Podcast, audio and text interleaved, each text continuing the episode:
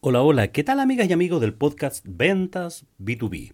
Bienvenidas y bienvenidos a un nuevo episodio, a este episodio número 315 de febrero del 2014, en nuestro cuarto año de este podcast donde aportamos valor, donde aportamos contenido para emprendedores, para vendedores, para gente de negocios, para directores comerciales.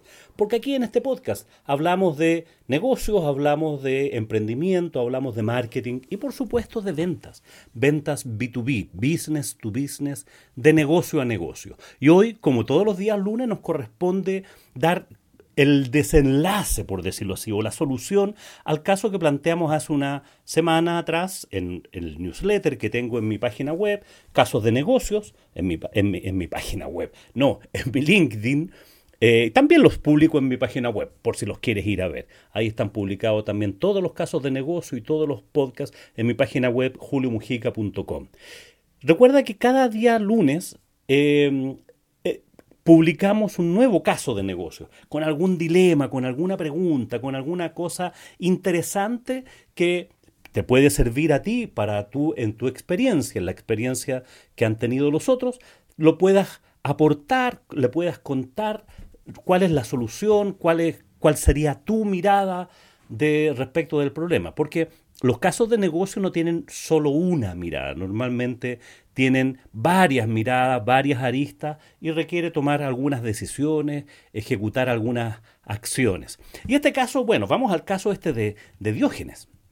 Diógenes era el, el, nombre, ¿no es cierto?, del mal de que de esta enfermedad, ¿no es cierto?, de, la, de que la gente se pone a acumular cosas, habitualmente cosas inservibles. Habitualmente se le, se le, confunde con el síndrome de acumulación, que en el fondo es gente que acumula objetos que son inservibles y que los guardan por si acaso les llegaran a necesitar más adelante. Y este es el caso de Diógenes. Diógenes se dio cuenta que le tenían ese apodo, no se llamaba así, sino que le pusieron Diógenes a sus compañeros de trabajo, porque tenía el, el, el, la manía la, habitualidad de acumular archivos, correos, fotocopias, planillas Excel, papeles, esas presentaciones en PowerPoint, eh, impresas, digitales, o sea, tenía todo guardado. O sea, de lo que le preguntaras lo tenía guardado, archivado, o físicamente o, o, o digitalmente, pero tenía todo. Entonces esto era, un, era una manía que tenía. Y claro, resulta que siempre seguía guardando y cada vez no quería, no quería votar nada de su archivo por si alguna vez alguien necesitaba esa información, él o él mismo. Algún día me servirá, se repetía. Cuando de hecho hicieron un cambio de oficina y que pudieron haber él pudo haber aprovechado para deshacerse de esos archivos y carpetas físicas, hacer algo de limpieza, en realidad lo que ocurrió es que tuvo que pedir un mueble adicional para mantener todos esos archivos físicos a su alcance. Incluso de, las compañías digitales, de Google y, de otras empresas, siempre tenía que estar comprando archivos especiales, eh, ampliar sus archivos, su capacidad de memoria para guardar los archivos, porque tenía esta manía de guardar toda esa, toda esa información. Entonces se trataba de, de, un montón de papeles y tenía experiencia de las veces que había votado algún papel, a los poquitos días se los iban a pedir. Y así, con esa experiencia, entonces prefería no votar nada. Ahora, la pregunta es, ¿tú tienes alguna similitud con esto? Porque todos tenemos un poquitito de ese síndrome de, acumulación, ¿no es cierto?, del mal de Diógenes, de, de juntar papeles, juntar libros, juntar fotocopias, eh, juntar archivos, juntar fotografías. De esas fotografías que vas a alguna fiesta, vas a algún paseo y tomas fotografías y después no las vas a ver nunca. Y nunca las ves y están ahí por si acaso alguna vez se necesitaran.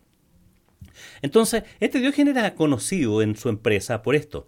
Y hasta que... Eh, de hecho, su, sus compañeros de trabajo ellos les facilitaba el trabajo, porque en realidad cuando algún compañero no tenía algún documento, iba donde Diógenes y Diógenes tenía siempre alguna copia y lo salvaba, le salvaba todo. Era, él se sentía imprescindible por esta, ¿eh? por esta cualidad, esta calidad de archivero, de, guardador de, Diógenes, acumulador de, de objetos inservibles, muchos de esos. Porque seamos prácticos, si probablemente algún documento, algún papel, no lo viste durante los últimos, no sé, tres años, cuatro años, cinco años, la probabilidad de que algún día lo vayas a ver es cercana a cero.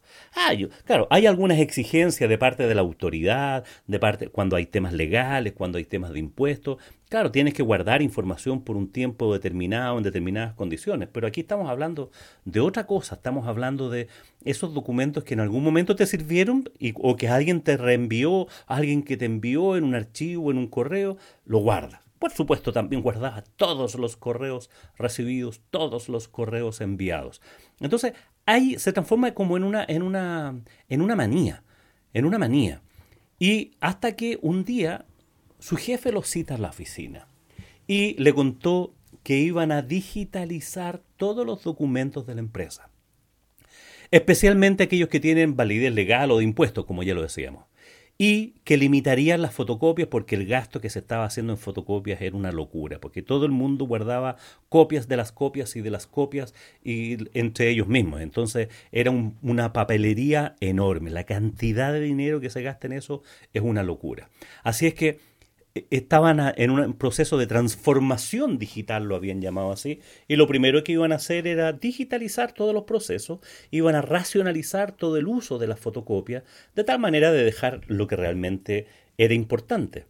Y su jefe le dijo, vamos a pasar de ser una empresa analógica y anticuada a una digital y moderna. Esta comunicación se la hicieron a toda la gente en la empresa, pero particularmente el caso de Diógenes, requería un trato especial porque él tenía una afición y una obsesión por acumular papeles y archivos. Y no le quedó alternativa de seguir las instrucciones y, y ahí estaba en el tema de que perdió toda su seguridad, por decirlo así, lo que, lo que era ser imprescindible. Algún día van a necesitar algún papel y no, lo, no va a estar y yo lo voy a tener. Entonces por, a la negra, digamos, por a espalda de su jefatura, no siguió esas instrucciones y siguió, siguió acumulando documentos y archivadores por su cuenta. Entonces, el punto es, este es el caso.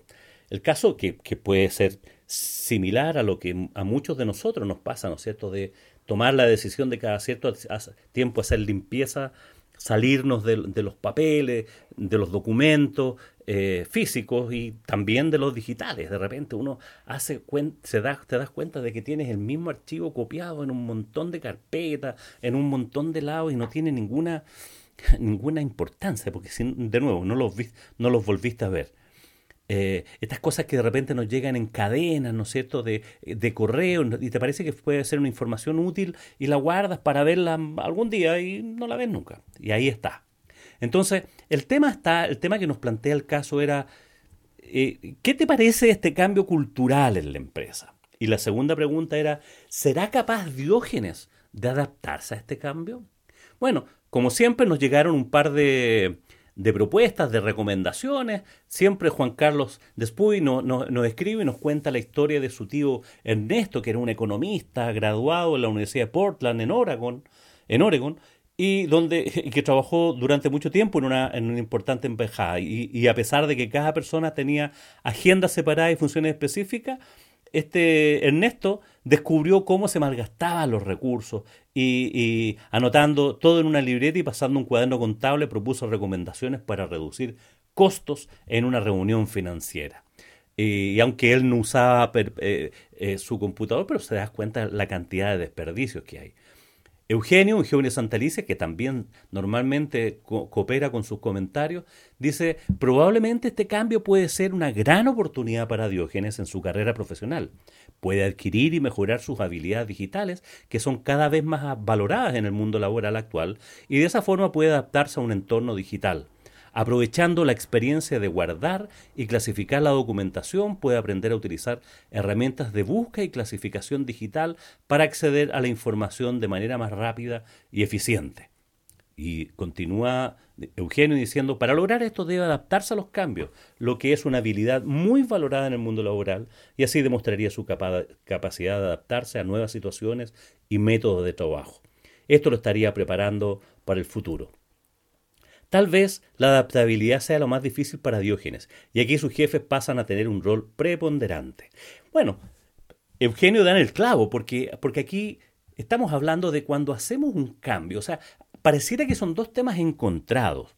Uno es aprovechar la experiencia de la gente que actualmente está trabajando y que tiene la historia y que tiene en su cabeza toda la información, con cuando queremos hacer estos cambios de, información, digitalizar, un cambio cultural en el fondo, cómo, cómo nos encontramos frente a esta cosa de modernizar la experiencia del cliente, modernizar los procedimientos, digitalizar, eh, con aprovechar esta experiencia de gente que es más antigua y que tiene una forma de hacer su trabajo.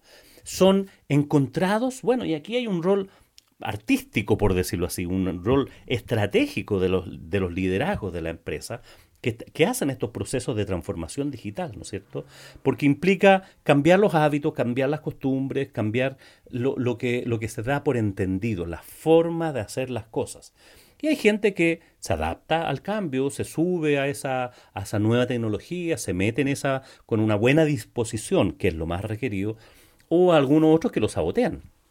Dicen, oye, esto va a fallar, como Diógenes tenía en su corazón puesto que el sistema iba a fallar y que volvería nuevamente a ser imprescindible. Entonces, claro, normalmente pueden ser dos temas que se, pueden ser encontrados o contrarios, por decirlo de una manera más fácil, pero en realidad si somos bien inteligentes, oye, cualquier proceso de racionalización, de reingeniería, de modernización, requiere un cambio de cultura y adaptar a las personas, o sea, adaptarnos las personas a esos, a esos cambios para subirnos arriba de ese tren que no tiene vuelta, ¿no es cierto? Y va a una velocidad enorme. ¿Produce miedo? Por supuesto que produce miedo. A todos nos produce algo de temor el cambio. Pero tampoco podemos paralizarnos, ¿no es cierto? o pensar que no va, no va a ser para mejor, sino que ponernos en una actitud positiva, de tal manera de que realmente pase lo que tiene que pasar. Todavía me toca ver, este, este, este es un caso real, ¿ah? Este es un caso real y que tenía que ver con, una empresa eh, bastante grande, pero era anticuada. ¿ah? No era una empresa pública, sino una empresa privada, pero me tocó hacer un trabajo y me encontré con varios diógenes.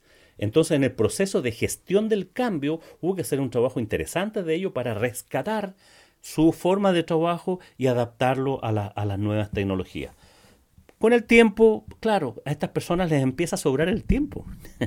Pasa eso, porque están tan habituados en lo anterior que tienen que invertir un rato de su en, capacitarse en el usar estas nuevas tecnologías, en digitalizar, en estos nuevos procedimientos y se transforman en la primera etapa un poco más ineficientes las empresas, porque las personas dejan de hacer lo que hacían siempre para hacerlo de una manera distinta.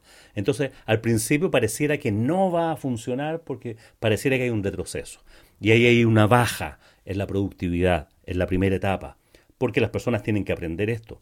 Luego, el cambio es gradualmente muy fuerte, es porque, porque se Em, se potencia de tal manera la forma de hacer las cosas de una manera tan rápida, tan eficiente, tan eficaz que, claro, te empieza a sobrar tiempo, porque antes tenías que, no sé, escribir a mano, por decirlo. Alguien tenía que escribir eso a máquina, alguien tenía que corregirlo, alguien tenía que fotocopiarlo. Hoy día lo haces de una en, el computador y queda el registro. El uso de las agendas físicas con el uso de, la, de los CRM, por ejemplo, en venta.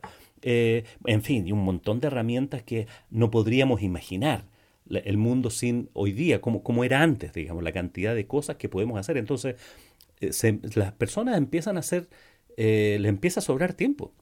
Y, pasa un tema súper fuerte porque por mecanizar sus procedimientos, por digitalizar sus procesos, empiezan a pensar menos empiezan a, ser menos críticos, menos analíticos y les sobra tiempo. Entonces, ese tiempo pueden hacer mejor, aportarle valor realmente a lo que ellos hacen, en, eh, a entender mejor su rol. No tan solo transformarse en un guardador de papeles. ¿Te fijas cómo era este caso? Que hay una caricatura, sin duda, aquí de, este Diógenes. Pero había mucha gente que basaba su poder y lo sigue haciendo, es la capacidad de tener, de, guardar los archivos. Imagínate eso. El rol, eh, un montón de roles que antes existían como cargos, no sé, una secretaria, un, un bodeguero de papeles, habían archivos, archiveros, y, un montón de gente que vivía de eso, digamos, de guardar y acumular documentos y después tener la capacidad para encontrarlos. Y hoy día con el mundo digital ese rol es automático, está ahí, está, o sea, cuando, cuando, uno va, ¿no es cierto?, a estos grandes eh, centros de distribución donde el sistema, los robots, se van moviendo, ¿no es cierto? Y van descargando las eh, mercaderías para entregarle algún pedido a algún cliente que compró por algún e-commerce de estos globales, de estos grandes. Tú te das cuenta que no hay personas prácticamente. Entonces, claramente el mundo va para allá. Entonces, tú no te puedes quedar eh, sentado en el pasado. A menos que te dediques, ¿no es a escribir pergaminos y hacer otras cosas que a lo mejor a alguien le da valor, pero, pero el mercado de eso va a ser cada vez más escaso. Entonces, mucho cuidado con aplicar estos cambios culturales, mucho cuidado para aprovechar la experiencia de estas personas mayores habitualmente que están acostumbrados a hacer las cosas de una manera, no imponer las cosas así tan eh, bruscamente, por decirlo así, sin herir. Sin herir, es importante, pero tampoco se trata de no hacerlo por no molestar a ciertas personas. O sea, el cambio es más fuerte y va a depender de la fuerza que tenga el líder. Cómo, cómo puede hacer eh, realmente actos que van en beneficio de la organización. Me tocó en, en, en otra empresa, digamos, me acuerdo que hacían eh, servicio técnico a unos equipos que, que ellos tenían, vendían un equipamiento para el mundo gastronómico y em, tenían que hacer eh, mantenimiento a esos equipos. Y de, de, hecho ganaban dinero haciendo estos contratos de servicios. Y uno de los mecánicos era ideal porque le conocía el ruido a cada uno de los equipos que tenían. O sea, por el sonido se daba cuenta cuál era la falla y, los conocía porque los había mantenido siempre. Claro, cuando eran 20 equipos los que se habían vendido, cuando eran 50 equipos, claro, era posible hacerlo. O sea, la buena memoria. Pero esta empresa estaba vendiendo 200 equipos al año.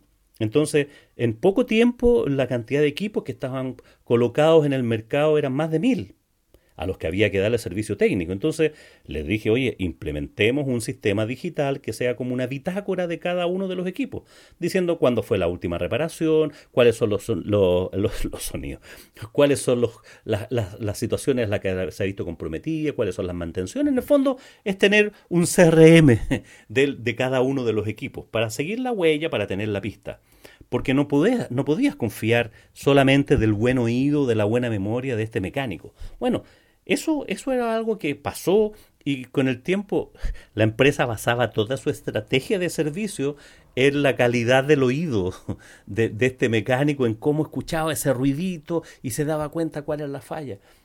Pues, con el tiempo los, los mismos equipos eran más digitalizados, ya no había que reparar, había que cambiar piezas. Entonces, había que tener una bitácora, una historia de vida de, esa, de cada uno de los equipos. Y eso no había otra forma de hacerlo si no era en, en un sistema digital, digamos, que lo implementaron y, y, funcionó perfecto. Y ese mecánico sigue siendo el, el mecánico senior porque es el que le, ve las grandes reparaciones. O sea, no deja de perder valor, pero la empresa estratégicamente está más sustentada en un sistema más que en el oído o, la disponibilidad que tiene ese mecánico. Claro, cuando son poquititos puede ser, pero cuando son muchos ya, ya, ya no es suficiente, porque eso es muy, muy em, poco profesional poco profesional, o sea, una empresa que quiere dar un buen servicio a sus clientes, un servicio preventivo, en este caso de servicio, tiene que disponer de un sistema que le vaya diciendo cuándo corresponde la nueva atención, cuándo corresponde el nuevo servicio, cuáles son las fallas que he tenido antes, cuáles son los repuestos que se han cambiado. No puede basarse en la historia o en algún papel o en algún cuaderno que se anotó en alguna oportunidad. Tiene que estar a la vista, en terreno, en todos lados. Y eso es cambio de cultura, cambio de sistema. A eso me refiero cuando estamos hablando. Bueno, esperemos que estos diógenes que habemos muchos, aunque, aunque algunos se pongan colorados eh, cuando, cuando decimos esto, eh, y darse cuenta de que hay que andar más liviano por la vía. No, no, no eres imprescindible porque tienes documentación guardada, archivada, o porque tienes buena memoria. Mm, eso es muy eh, frágil, para pensar que por eso eres indispensable. Eres indispensable porque le aportas, con, le aportas valor al proceso en el que tú participas. Bueno, espero que haya sido de su agrado este, este caso, el caso de Diógenes, en nuestro episodio número 315 de este podcast de ventas B2B y que pretende aportar contenidos de valor para emprendedores, para empresarios, para directores comerciales acerca del mundo de los negocios. Una vez más, y agradeciéndote que estés del otro lado, me despido, esperando que tengas un buen día y por supuesto que tengas muy buenas ventas. Audio Jungle.